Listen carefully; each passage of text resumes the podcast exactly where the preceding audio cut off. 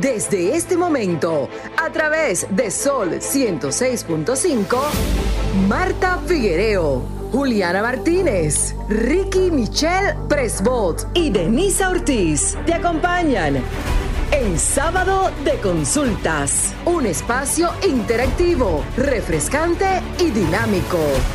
Ahora en Sábado de Consultas, por Sol 106.5, la más interactiva.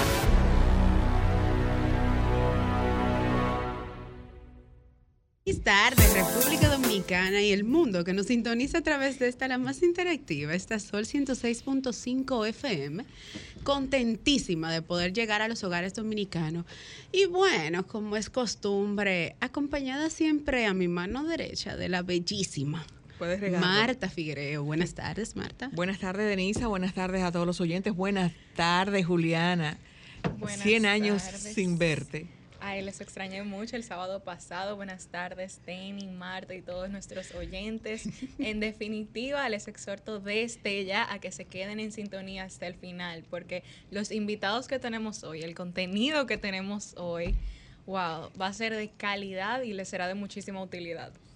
Así es, muchas veces nosotros eh, tenemos alguna afección en, en nuestra dentadura, como no me quiero reír porque los dientes no están tan lindos, no están, no están alineados, no están armonizados con mi rostro, pero hoy vamos a hablar de esa armonización, así es que no se despeguen de nuestra, ah, de, de nuestra pantalla también realmente Claro. y de la claro. radio. Bueno, como es costumbre, recordarle que pueden encontrarnos en todas nuestras plataformas digitales, tanto en Facebook, Twitter e Instagram, como arroba S Consultas en Red, que son nuestras redes sociales de este espacio. ¿Cuáles son sus redes sociales, Juliana? A mí me pueden localizar en Instagram como Juliana Martínez C guion bajo y me pueden localizar eh, también en mi periódico No, digital. no, no, no, como- güey, espera, espera. ¿Cómo es? No es guion bajo. Tú tienes Ah, el privilegio y la dicha de decirlo en inglés porque eso le toca a Marta, el español. Ok, ok, Juliana Correcto. Martínez C underscore. Y también pueden localizar mi periódico digital Teen News RD en todas las plataformas digitales. Y la suya, Marta Figuereo. Bueno, en Instagram me pueden eh, buscar con el nombre de Figuereo M y en Twitter Figuereo rayita abajo Marta. ¿Cómo, cómo, cómo? Figuereo rayita abajo Marta. Ok, rayita abajo, Marta.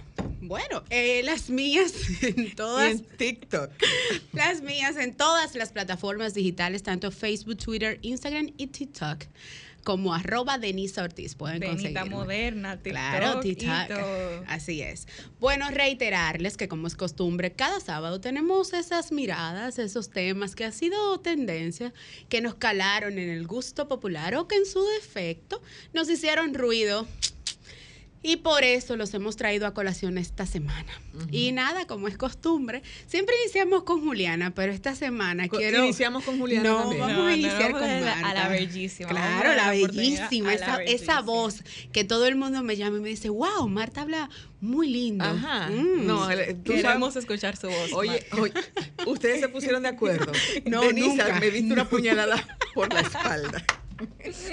Pero ok, bueno, yo, este, en la semana, ustedes saben que en la República Dominicana una noticia eh, apaga la otra. Cuando tú piensas que una información eh, te escandaliza, la del otro día te pone los pelos de punta. Y no solamente con noticias, sino con lo que escuchamos y con lo que vemos en los medios audiovisuales. Y por eso yo estuve chequeando y vi en el capítulo 4 de Efesios, específicamente el versículo 29, dice, no profieran palabras inconvenientes, al contrario, que sus palabras sean siempre buenas, para que resulten edificantes cuando sea necesario y hagan bien a aquellos que la escuchan. Eso no es lo que escuchamos en la radio ni en la televisión de la República Dominicana. Eh, y hablo de la República Dominicana porque es aquí donde yo vivo. Eh, yo no tengo que trasladarme a otro país porque ese no es mi país, está en mi país y yo necesito que los jóvenes, que los niños, que las personas que escuchan la radio sientan una, no una voz agradable, sino que no se comente ni se digan tantas palabras obscenas Entonces, eh, como decía, en la mayoría de los medios, eh, y muchos se van a gloriar de que de quien diga la palabra más grande. Y si yo entiendo que hoy en este programa, en mi programa, en el programa que estas personas trabajan, eh, no dieron el cometido, no tuvieron muchos likes, porque la palabra no fue como tan fuerte, eh, al otro día buscan una más fuerte, o la contra de otro programa en otro canal, en, otro, ah, en otra radio, dicen otra palabra más fea. Entonces, eh, ¿cuál es el objetivo? Sorprender a la gente, de que la gente te, le guste eso, de que nuestros hijos le gusten y muchas veces estas mismas personas que están diciendo esas palabras son las que están exigiendo y están diciendo ahora mismo que el 4% no fue nada importante, de que el país está en, la, métrica de- de- del examen de PISA es que nosotros estamos uf, por abajo que qué se está haciendo con el dinero, que qué se está haciendo con la juventud, que qué se está haciendo, que no estamos aprendiendo, que estamos por debajo en geografía, en matemática, en español. Pero ¿y tú qué estás haciendo? Que ayer dijiste una palabra terrible. Entonces, me pregunto, ese organismo, esa comisión que tiene que ver eh, con el contenido de los medios audiovisuales, ¿dónde está? Antes existía algo que se llama Comisión Nacional de Espectáculos Públicos. ¿Dónde está? Porque somos amigos, yo no te puedo suspender. Y de hecho, hay muchas personas que estas son las carreras que todo el mundo es y no le estudió, que es comunicación social y locución. Pero todos son. Entonces, ¿cómo lo van a suspender? Aquí todo el que quiere dice lo que quiere y como le da la Real Academia de la Ciencia, como yo digo, en los medios de comunicación. Así que ya está bueno. Dejemos de ser tan hipócritas, exigiendo por un lado educación y por el otro diciendo cosas que no se deberían estar comentando en la radio. Gracias. Bueno, Wow. Sin Si vieran- ninguna opinión al respecto, porque imagínense. Nada, vamos de lleno con tu mirada, Juliana, Si porque Marta las- vino dura y curvera. Si vieran las expresiones de Denny mía mientras Marta hablaba, porque wow, Marta, esa mirada estuvo muy, muy firme y fuerte. Sí, definitivamente. Sin opiniones al respecto. Como diría mi profesora en Derecho, ¿es cuánto? ¿Es Adelante, cuánto? Juliana. Bueno, mi mirada de hoy es un poquito diferente porque hoy quiero hablar un poco sobre filosofía. ¿Cómo? Sí, vine a filosofar hoy aquí con ustedes. Sofocles. Sócrates. Sócrates, sí, vamos a hablar un poquito de ellos, porque el día de hoy quiero hablar de un concepto que me parece muy interesante en la filosofía, que se llama el método dialéctico, la dialéctica. Es un concepto que tiene diferentes matices porque a través 011 de la UAS. Porque a través de la historia diferentes filósofos se han apropiado de este concepto y lo han utilizado a su manera. Pero el primero que utilizó este concepto eh, fue un filósofo durante la era presocrática llamado Heráclito y él entendía que la oposición de ideas no es algo que paraliza, sino que dinamiza el desarrollo de un concepto. También otros filósofos como Platón, Sócrates, como mencionaban ustedes, y muchísimos otros más eh, se apropiaron de- del método dialéctico. Pero hay uno en específico que me llama bastante la atención, que es un filósofo llamado Hegel, que él plantea que el método dialéctico tiene tres vertientes. La primera es cuando tú planteas una tesis, que es como una teoría. La segunda, cuando tú planteas una antítesis, que es como la contradicción de esa primera tesis que tú estableciste. Y la tercera es la síntesis, que es una conclusión a la cual tú llegas para resolver esa contradicción entre tu tesis y tu, y tu antítesis. Y esto me parece bastante interesante porque el método dialéctico nos invita a abrazar no solo nuestras propias opiniones, sino también opiniones contrarias a la nuestra también que cuando vayamos a pensar o a debatir, no solo plantearnos una teoría en específico, sino ideas contrarias a esa teoría. Y este método también nos invita a considerar todas esas vertientes o todos esos factores que pueden girar en torno a una idea y así poder, como dice, como mismo establecía Heráclito, en lugar de paralizar el conocimiento, dinamizar el conocimiento, porque vuelvo y reitero, como decía ese filósofo, y eso me llamó demasiado la atención. La oposición de ideas no paraliza el desarrollo de un concepto, sino que lo dinamiza. Entonces, en esta en esta mirada simplemente quería invitarlos a utilizar el método dialéctico, investigar un poquito también más al respecto, especialmente los debatientes que sé que están mirando esto. Em, nos ayuda a tener mayor conocimiento para debatir, para nuestras conversaciones en nuestro día a día y simplemente para, para expandir nuestras, nuestro conocimiento sobre diferentes temas. Esa fue mi mirada de hoy. un poquito de filosofía. Muy bien, y también eh, como que ahí, ahí está incluido el respeto del, del, contrario. 100%. Interesante la mirada. Bueno, pues en esta semana iniciaré mi mirada con un versículo, ya que lo pueden encontrar en Hechos 10, 34. Entonces Pedro, abriendo la boca, dijo, en verdad comprendo que Dios no hace acepción de personas. Y cito esto porque mi mirada se titula Ego versus Narcisismo. Wow. Recientemente pude evidenciar cómo mi país, el ego y el narcisismo arropa cada día la sociedad dominicana. Y es una preocupación que me volqué a estudiar a profundidad a muchísimos filósofos y, como bien cita Juliana, los famosos psicólogos y los especialistas en la psicología como Fred, como Sigmund Freud, como Kemberg, como Kohut y el que más me llamó la atención, Romstein. ¿Por qué? Porque a pesar de que de encontrar de que todos citaban las definiciones del ego y el narcisismo, casi algunos se enfocaban en una sola palabra y era yo. Todas las definiciones hacían ruido en la misma palabra, yo. Y esto me causó mucho ruido porque yo decía, pero ¿por qué si la definición siempre se enfoca en ruido, tenemos unas personas que nos cargamos de ego? Aunque consulté varias fuentes, inclusive psiquiatras en nuestro país, me dijeron, Denisa, tener ego no es algo negativo. A veces es necesario tener ego. Ahora, lo negativo es llevarlo al, al narcisismo. Y esto es donde radica el problema. ¿Por qué? Radica el problema porque de acuerdo al psicólogo Fred define la palabra eh, ego como que proviene del latín yo y que es la instancia psíquica que reconoce a la persona como que es un yoísmo y que a través de esto controla la moralidad y también la media entre las distintas etapas de la vida, donde de, de este yo sale al mundo exterior y a el superego y los, y los ideales que tiene esta persona.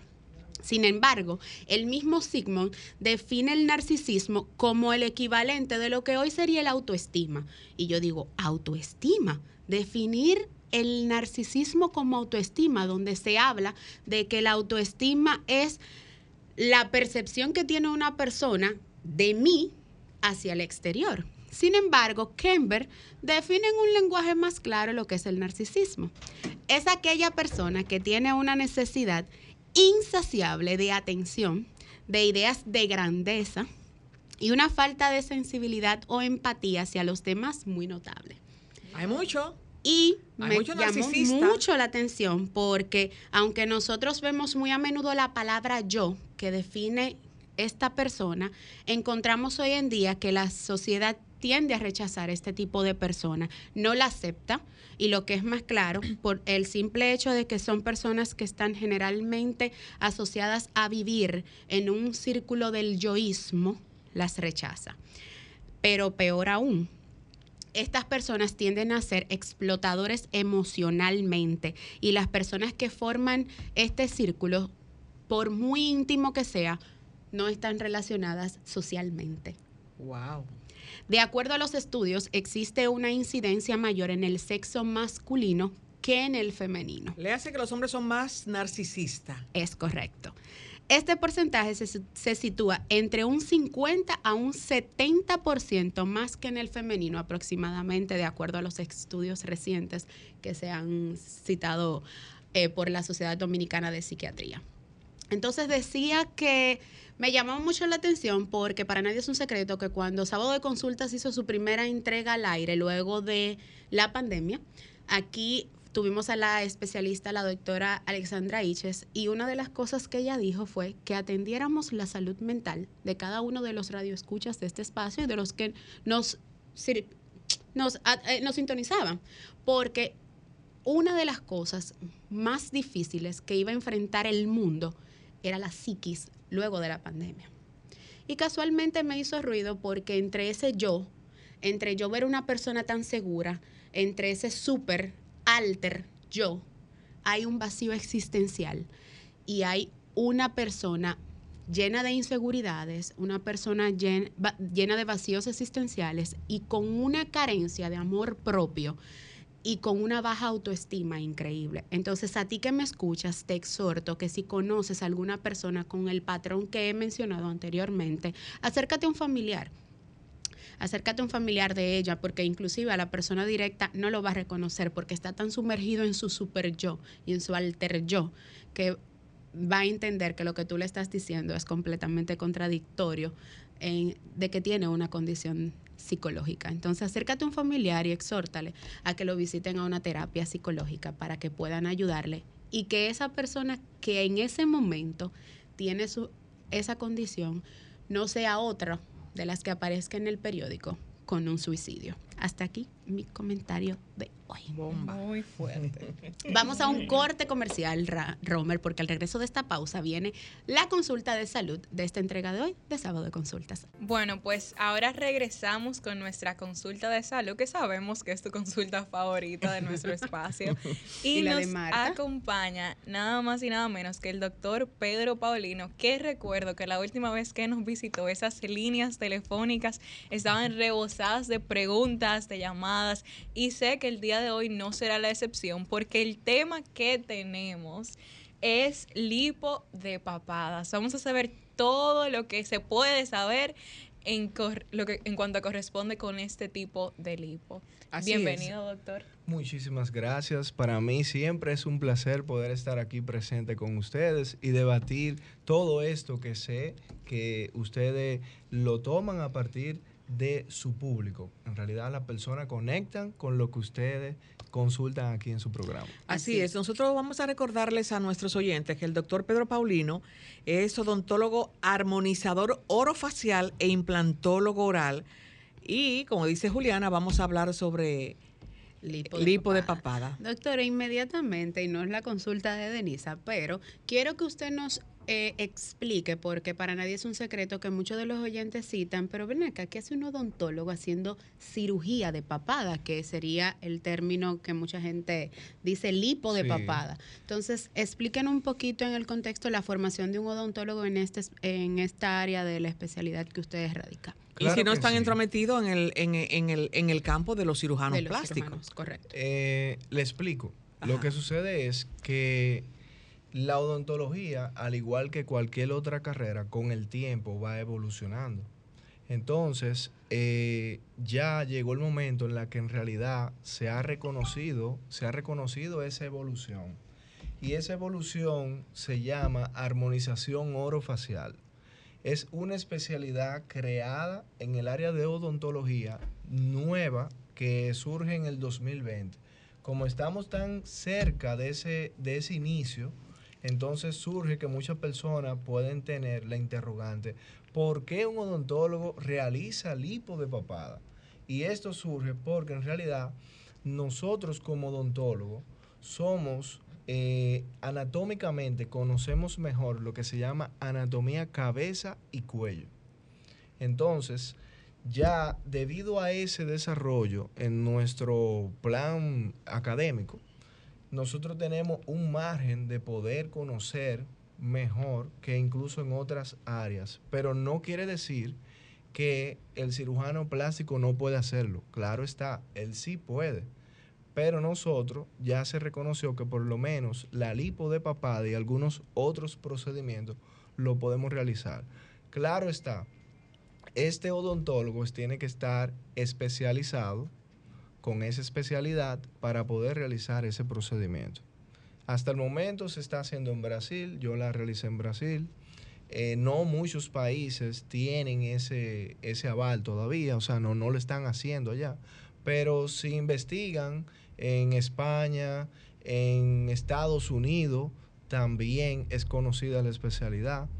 Y de verdad que el procedimiento es sumamente eh, tranquilo, poco invasivo, a pesar de que es una cirugía, y no mm, en la mayoría de los pacientes no deja ningún tipo de cicatriz. Precis- eh, bueno, y es súper, súper joven esa especialidad, si fue en el 2020. Sí. Ahora, en el caso de que el paciente lo quiera y no lo requiera, porque hay, hay personas que a veces quieren muchas cosas que no las requieran. ¿Cuál es el, el cómo el, el, ciruja- el, el odontólogo le hace ver al paciente que no necesita esa cirugía?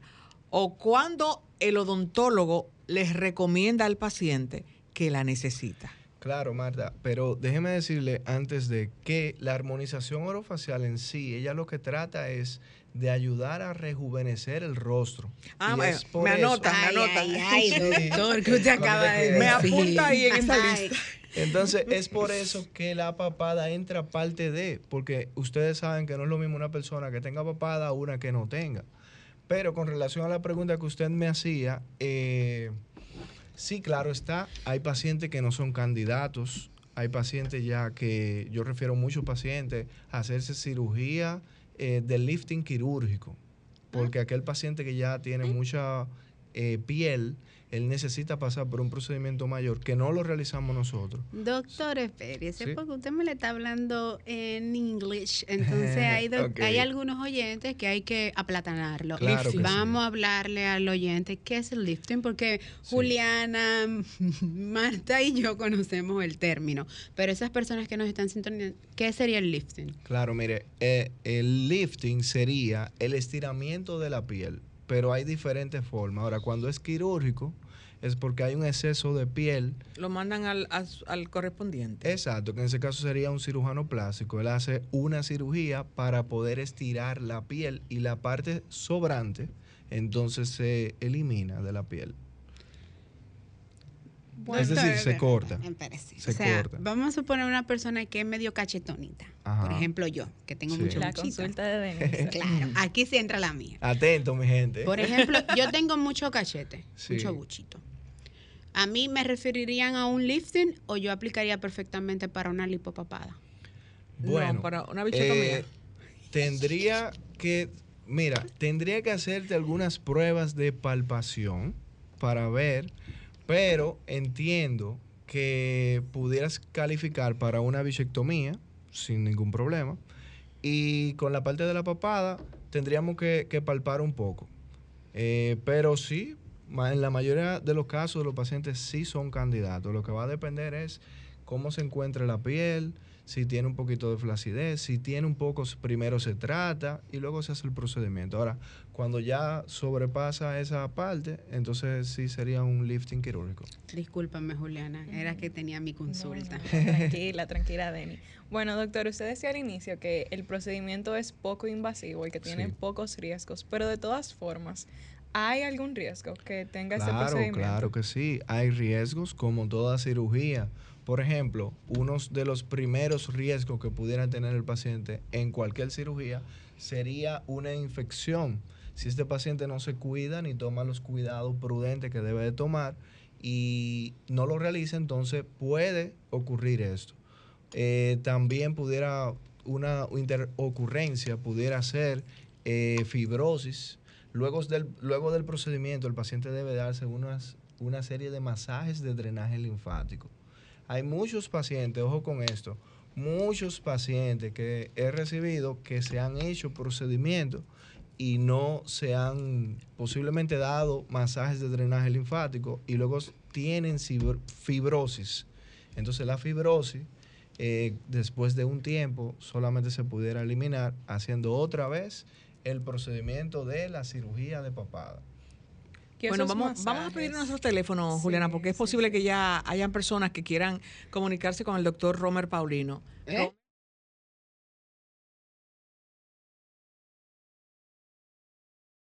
Seis cinco 1-833 610 1065 desde los Estados Unidos. Sol 106.5, la más interactiva. Bueno, de regreso inmediatamente, doctor. Tras fuera del aire, usted nos tocaba pinceladas de Sí. una técnica reciente que hay sobre la lipo de papada. Si pudiera explicarle a nuestros oyentes en qué consiste esta nueva técnica. Claro que sí, mire. Muchas personas piensan que la lipo de papada es eh, abarca lo que sería la papada y la parte debajo de la mandíbula. Pero en realidad so- hay dos tipos de cirugía ahí. Una de ellas es la marcación mandibular y la papada, porque simplemente la eliminación de papada es debajo del mentón. Entonces, para nosotros poder definir esa forma natural, linda y bella de cada uno de su mandíbula, lo realizamos a través de la marcación mandibular, que es una pequeñita cirugía con cada incisión debajo de la mandíbula hacia donde termina, cerca de la oreja o bajo de la oreja. Oh, bueno. ¿Y qué, cuánto tiempo dura ese procedimiento? Sí. ¿Cómo, ¿Cómo yo estoy en el consultorio? ¿Cuántas horas? ¿Cuántos minutos? Y también el tiempo de recuperación. Claro que sí. El tiempo de recuperación son 5 a 6 días, pero el tiempo del procedimiento puede ser De recuperación, Sí. 5 a 6 días. literalmente, sí, sí. En realidad sí. Wow. ¿Y el tiempo del procedimiento? El tiempo del procedimiento puede ser eh, dos o una hora y algo. Una hora. Depende del caso mucho de la cantidad de grasa que tenga el paciente. Eso es una realidad. Pero en ese sentido, el paciente está recostado en la misma camilla donde se hace el trabajo dental. ¿O hay una Eh, camilla específica en el consultorio para trabajar la papada? Claro, le explico. El procedimiento es ambulatorio. Cualquiera lo puede buscar en internet y Sí. lo puede encontrar de esa manera. Eh, al igual, por ejemplo, que una cirugía de implantes dental, los cuidados de la asepsia y antisepsia que se tienen son los mismos que se pueden utilizar para realizar este procedimiento, porque se monta un campo quirúrgico totalmente estéril y el acceso es muy mínimo. Es decir, no es quien no supiera pudiera imaginarse que tal vez uno hace un corte grande, no, no, no, muy, muy pequeño. Gracias a esto es que no tiene ningún tipo de, de, de cicatriz. Y doctor, ¿el efecto de, de esta operación es permanente o tendrían que volver a hacérsela cada cierto tiempo? Claro, mira, ah, el efecto sería permanente siempre y cuando el paciente mantenga su peso. Ves. Porque en realidad el paciente puede aumentar de peso y puede volver a adquirir grasa en esa zona. Claro está, de la manera quirúrgica es la forma más permanente posible porque hay otros métodos. Sí. Hay otros métodos y hoy en día existen enzimas recombinantes que son una manipulación de bioingeniería eh, que permite seleccionar unas enzimas en específico que puedan eliminar, eliminar esa grasa de la manera más eficiente posible, como si fuera que yo estuviera perdiendo de peso, literalmente. Entonces, eh, de esa manera, ¿qué sucede?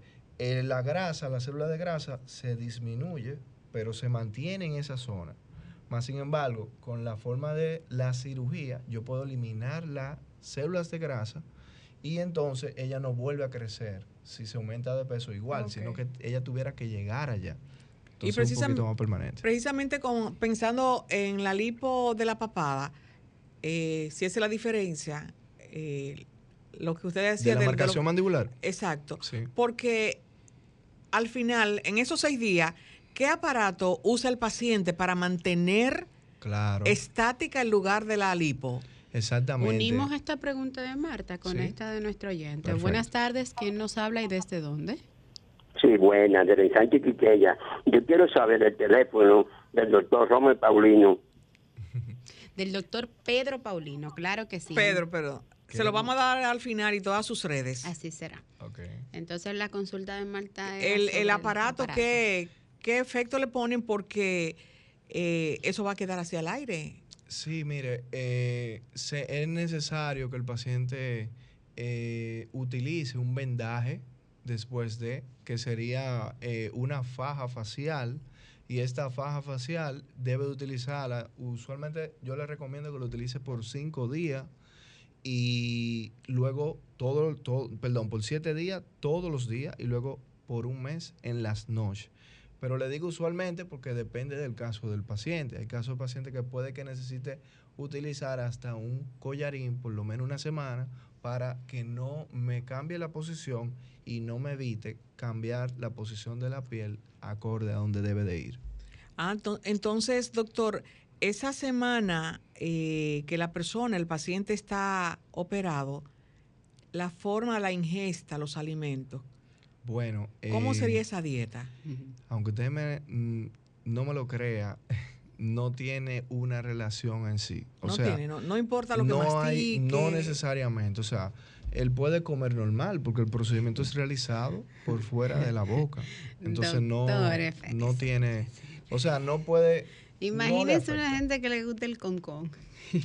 Es que no tiene que ver porque el concón es sólido y Mm. él tiene sus dientes intactos, su sencilla intacta, o sea, no tiene. No, lo, pensaba porque al tener, al tener eh, am, el, co- el collarín o, o la, Ah, bueno, o la sí. faja Exacto. facial, eh, Sí tendría una limitante de apertura de la boca, simplemente. y yo tengo que recordarle a Denisa que delante de los odontólogos no diga que tú comes con con, que ellos no les gusta que tú comas No, con con. yo sé, No, pero pero, ella- ellos dicen que no debemos comerlo, pero al final ellos saben que uno se lo come porque siempre van y le dicen, doctor, se me agrietó un diente.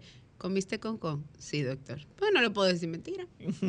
Bueno, y por esa misma línea de, de la recuperación, ya sabemos que hay que usar ese vendaje y también el doctor hablaba sobre unos masajes. Sí. Esos masajes, háblenos un poco más de, de esos y cuánto tiempo, cuántas veces hay que hacérselos. Claro que sí. Esos si masajes, duelen, doctor? eh, Y si no, no duelen. duelen. Eh, ustedes saben, nosotros tenemos un sistema de drenaje linfático. Entonces, esos masajes van a permitir que se pueda drenar toda esa inflamación que se provoca después del procedimiento, que es normal, es debido a la reparación del tejido y a la reconstrucción y recuperación de toda esa zona. Entonces, si esto no se da, el paciente puede presentar complicaciones como hematoma, puede presentar eh, eh, zonas irregulares, que esas pueden ser las mismas fibrosis, fibrosis que se ven, se nota que son irregulares. Pero el masaje debe de ser uno por día, inmediatamente después del procedimiento, ah, por siete días. Es decir, los primeros siete, uno por día. Y luego uno, perdón, y ya, y, y termina ahí. Sería de esa manera.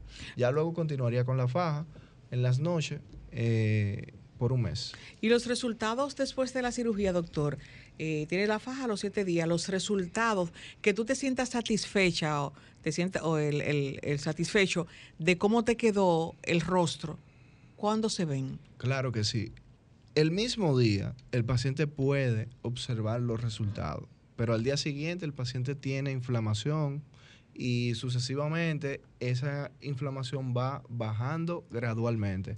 Pero luego pasa por un proceso en el que la piel se siente un poco dura. Eso todavía es parte del- del- de la recuperación. Aún así, él sigue viendo los resultados bien marcados, pero no es nada igual a cuando tenga los resultados definitivos que se pueden observar a partir de los cinco meses. Pero sí se ve muy, muy bien bello el cambio y muy notoriamente, inmediatamente. Doctor, usted habla de que el resultado final se observa a los cinco meses, Sí, pero empieza a verse un resultado parcial ah, inmediatamente se realiza la cirugía. exactamente. Por ejemplo, en un paciente que suele ser un poco desesperado, eh, ¿qué opinión usted le daría? No te desesperes. Bueno, en, en realidad, fíjate que no sucede mucho porque el paciente se siente muy bien con el cambio inmediato, a pesar de que no es De que pueda el estar alterado, definitivo. exacto. Pero no, por ejemplo, con el caso de las bichectomías sí pasa. Que el paciente, doctor, pero... Yo me veo mi buche". mes", No, en ese caso Yo me veo mi hay que esperar Más tres tiempo. meses. En, en menos tiempo, pero los resultados inmediatos no se, no se observan. Doctor, una pregunta, porque hablamos ahorita de que el, el, resultado va a variar en el caso del paciente que se haga la lipo de papada dependiendo la estabilidad de peso. Sí. Vivimos en una sociedad, sobre todo en el caso de las mujeres, que mantenemos un tema hormonal que es mensual y también que de vez en cuando uno se da un gustito con una hamburguesa y tenemos esa inestabilidad en el peso. En esas mujeres, que por ejemplo hoy en este mes de, bueno, estamos en abril todavía, tenemos 120 libras, pero en mayo aumentamos 125. ¿Puede darse el caso que varíen esas 5 libras también en su lipopapada? Eh, o sea, es decir, ¿me ¿te refieres a que Que disminuya? sea, exacto, que se note en, en su cara, o sea, que esos 5 libras se puedan visualizar en, en el aumento de Luego de haberse hecho luego la de haberse la li- de haberse realizado la lipo de papada. Eh, entiendo que no, en realidad. No, No. Ok, y bueno, importante saber. al principio, Marta preguntaba sobre cómo ustedes identifican a los candidatos para hacerse ese tipo de procedimientos. Y por esa misma línea, ¿cuáles personas no deberían, o tal vez que tengan alguna condición, que usted les recomendaría que no se hagan esta, este procedimiento? Yo también me uno a la pregunta de Julián, un paciente diabético con condición, porque sabemos que un paciente diabético no tiene el tema de, las, de la cicatrización, mm, no cicatriza tan de lleno, ¿pudiera realizarte esa cirugía? Bueno, eh, siempre y cuando el paciente esté controlado, en realidad se puede. Hay cirugías mayores que se realiza un paciente diabético, controlado y no tiene inconveniente. Pero esa es la primera eh, eh, característica. Ahora bien, puedes tener algún otro tipo de enfermedad sistémica. Si no está controlada, sucedería lo mismo. Y también hay que tener en cuenta aquellos pacientes que estén pasando por, eh, por ejemplo, problemas con la tiroides. Lo recomendable es que ese paciente lleve su control eh, de, este, de esta condición para luego poderse realizar el procedimiento. Y también es muy importante observar la característica, eh, la, el estado de la piel del paciente, porque con el tiempo nosotros vamos envejeciendo y una de las características de envejecimiento de la piel es la pérdida de, de Colágeno. colágeno. Del colágeno. Entonces aumenta elastina y pierde colágeno. Al aumentar elastina, la piel comienza a tener más flacidez. A caer. Entonces hay tratamientos alternativos que ayudan a, eh, a mejorar esa pérdida de colágeno. ¿Qué es la, elastina, doctor? Porque La- yo sé lo que es el colágeno, Claro, pero ¿qué es la elastina? Te explico, la elastina es una proteína que permite que la piel tenga la facilidad de tener elasticidad. Lo que sucede es que son dos características que nosotros tenemos que tener en nuestra piel para que ella pueda soportar movimientos. Y entonces, una de ellas es colágeno, que permite tú, por ejemplo, pes- presionar el tejido de la piel y que la piel vuelva a su A su estado nor- normal. normal. Entonces, la elastina es la que permite también permitir esa, esa presión en la piel. Entonces, doctor, cuando hay una piel que es dura de por sí, Eh, ¿qué pasa? ¿Tiene carencia de elastina o carencia de colágeno?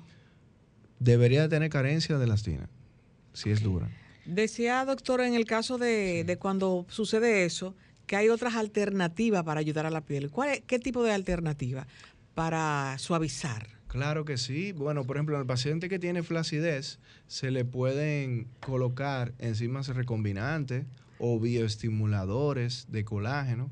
Las enzimas recombinantes pueden tener eh, la enzima de colagenasa, la cual va a ayudar a crear colágeno en la piel directamente. Eso es inyectado. Es inyectado, sí.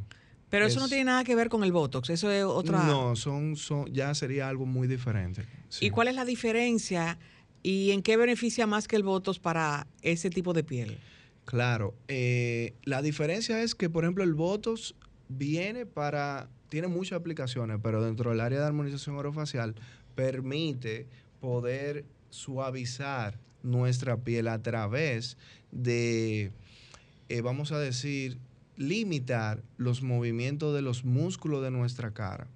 Entonces, de esa manera, la piel eh, que presentaba ciertas arrugas cuando el músculo se movía. Entonces, al limitar esa función, no por completo, solo un poco, las líneas de arrugas en la piel disminuyen. Y de esta manera sucede que entonces la piel se ve suavizada, como usted misma decía. Entonces, ¿por qué suele darse el caso de que en algunas personas que uno le aplica Botox o cualquier otro tipo de... Parecen momias. eh, no solo momia, sino que tiende a darse un tipo de parálisis de Bell o una Ah, torcedura claro que en- sí. en la boca. Muy buena tu pregunta. Eh, lo que sucede es, por ejemplo, que si el botox no es colocado en una zona adecuada y una proporción adecuada, Y una persona que sea especialista. Adecuada. Adecuada. Entonces sucede que pueden haber complicaciones. Y si el paciente también no se, no se cuida, porque por ejemplo, para colocar el Botox aquí en la frente, en la parte del frontal, el paciente luego de no puede tocarse en esta zona ni hacerse así hacia abajo, porque si él, si él hace ese movimiento puede provocar que el Botox se desplace hacia el, or- el músculo orbicular de los ojos y pueda provocarle una aptosis o que el músculo baje hacia abajo y pueda tener parecido a una parálisis de Bell. ¿Entiendes? Ay, si las personas comprendieran lo difícil que trata una parálisis de Bell, ni Sí. siquiera se tocaran luego de un Botox. Doctor, yo tengo una duda y yo creo que fue la primera duda que me surgió cuando vi que este era el tema de hoy. Y es que hay personas que tal vez estén en sobrepeso, tengan algunas libritas de más. Y yo me preguntaba, y no, eh, la pregunta ni siquiera es en cuanto al tema específico, sino en cuanto a la armonía orofacial en general. ¿Cómo usted hace para asegurarse de que la, la alteración que se le haga a esa persona en la cara no se vea como una contradicción entre la cara y el resto del cuerpo? No sé si me entiende. Sí. O sea- claro, claro que sí. Una coincidencia entre su cuerpo y su nuevo rostro. Exacto, porque si tal vez una persona está en sobrepeso y luego tiene la cara delgada, no se ve como una contradicción. Bueno, Porque el cuerpo tiene que tener como un balance o no sé. Por ejemplo, depende mucho del caso, porque he tenido pacientes que le he recomendado, por ejemplo, eh, hacerse alguna cirugía bariátrica o entrar a un estado de, de plan de dieta nutricional, porque hay cambios que, como mismo dice, no se pudieran ver bonitos. Entonces, a veces uno sí le hace la sugerencia y la recomendación con mucha ética al paciente para que él pueda tomar nuestra recomendación de la forma más delicada posible y pueda valorarlo. Porque en realidad eh, hay cosas que no se ven bien. Por ejemplo, eh, muchos pacientes eh, llegan al consultorio a querer hacerse rellenos de ácido hialurónico. Pero el relleno del ácido es algo que en realidad es muy funcional. Ahora, y hay otros tipos de tratamiento. Ahora, Lo más importante para mí con mis pacientes es saber cuál es la necesidad de lo que usted le molesta.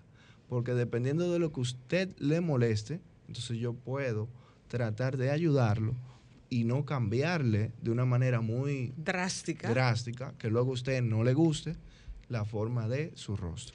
Doctor, a propósito de la pregunta de Juliana, ¿requiere usted o recomienda antes o durante o post la cirugía, cualquiera de las que usted realiza con el tema de la armonización orofacial, alguna visita o consulta psicológica?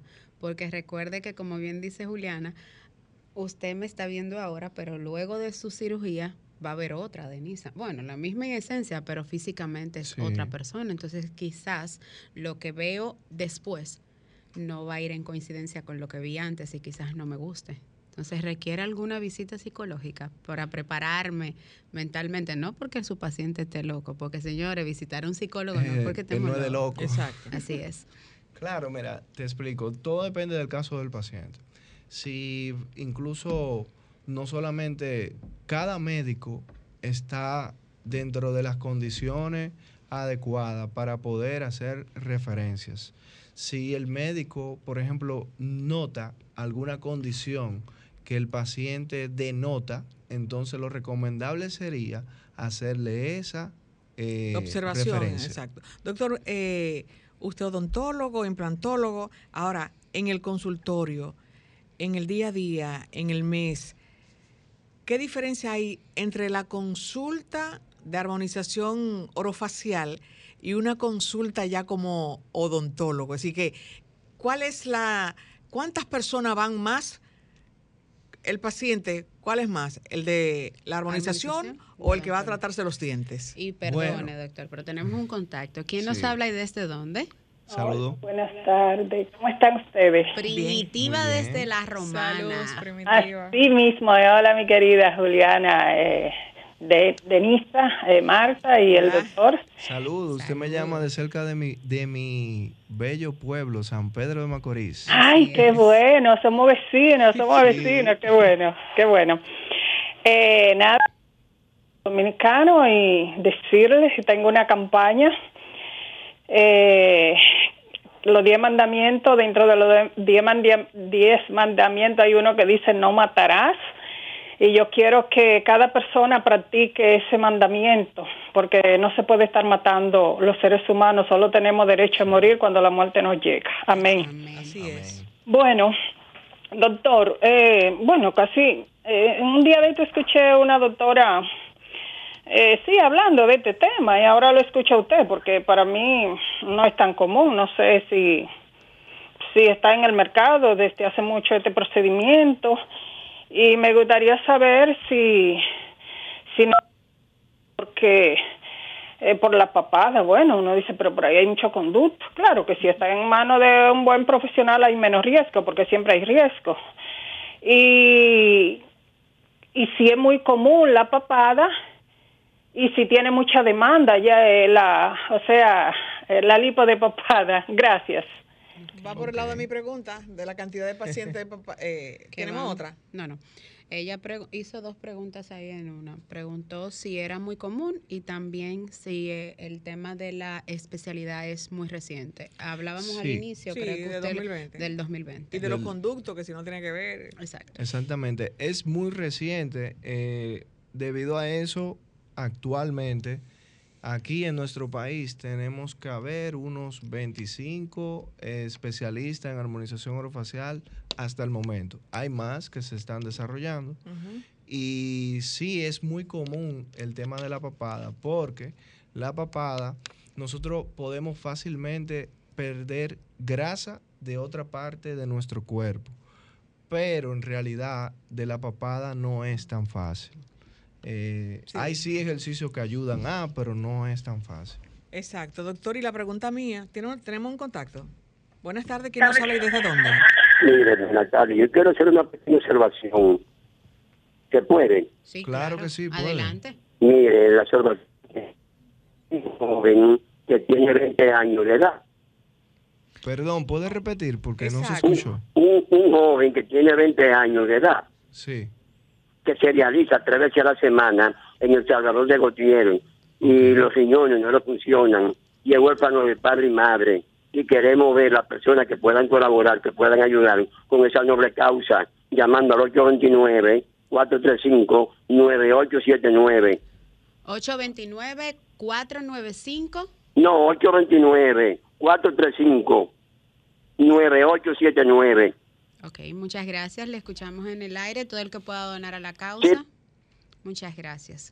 Entonces, la pregunta de Marta. La cantidad de pacientes, ¿cuál es la diferencia entre los que van a hacerse chequeo rutinario, que mire doctor que quiero hacerme una, una profilaxis y esto, y los que van a hacerse la armonización orofacial? Bueno, ¿qué le digo? Sucede. Porque estamos en belleza siempre. Sí, pero mire qué sucede. Y ahí es que entra eh, para que usted vea la gran relación que tiene. Eh, la mayoría de los pacientes usualmente pueden llegar por algo dental, pero también quieren tratar algo facial. Marta lo que quiere saber, doctor, es si ella puede ir a consultarse como Oh, pero claro, estamos cerca. Y pasar después a la consulta orofacial. No, No, lo que porque pasa que como explicarle algo. En mi consulta nosotros tratamos ambas, Ambas cosas. Porque en realidad debiéramos, debe de haber una conexión. Debe Correcto. de ser así. Armonización orofacial. Y debemos preocuparnos por ambas cosas. Bueno, no es por nada, pero el consultorio del doctor es muy bonito. No, lo que pasa es que como Gracias. como decía el doctor, los veinte y tantos especialistas que por ahora están aquí en, en, en, la República Dominicana, y él decía que en España, Estados Unidos y Brasil que ofrece la especialidad, y hay otros países que no, me imagino que personas de otros países se trasladarán a la República Dominicana a trabajarse con, con médicos dominicanos, pero es que si ya mi, yo sé que el doctor hace el trabajo, que el doctor eh, Pedro Paulino hace el trabajo, yo tengo ya mi, mi diente bien, cuánta gente se preocupa tanto ahora por ayudarse la armonización orofacial, independientemente de que ya hayan ido, la cantidad, las estadísticas de pacientes de, de, de esta especialidad. Bueno, hay una estadística amplia, no le pudiera decir los números, pero es amplio.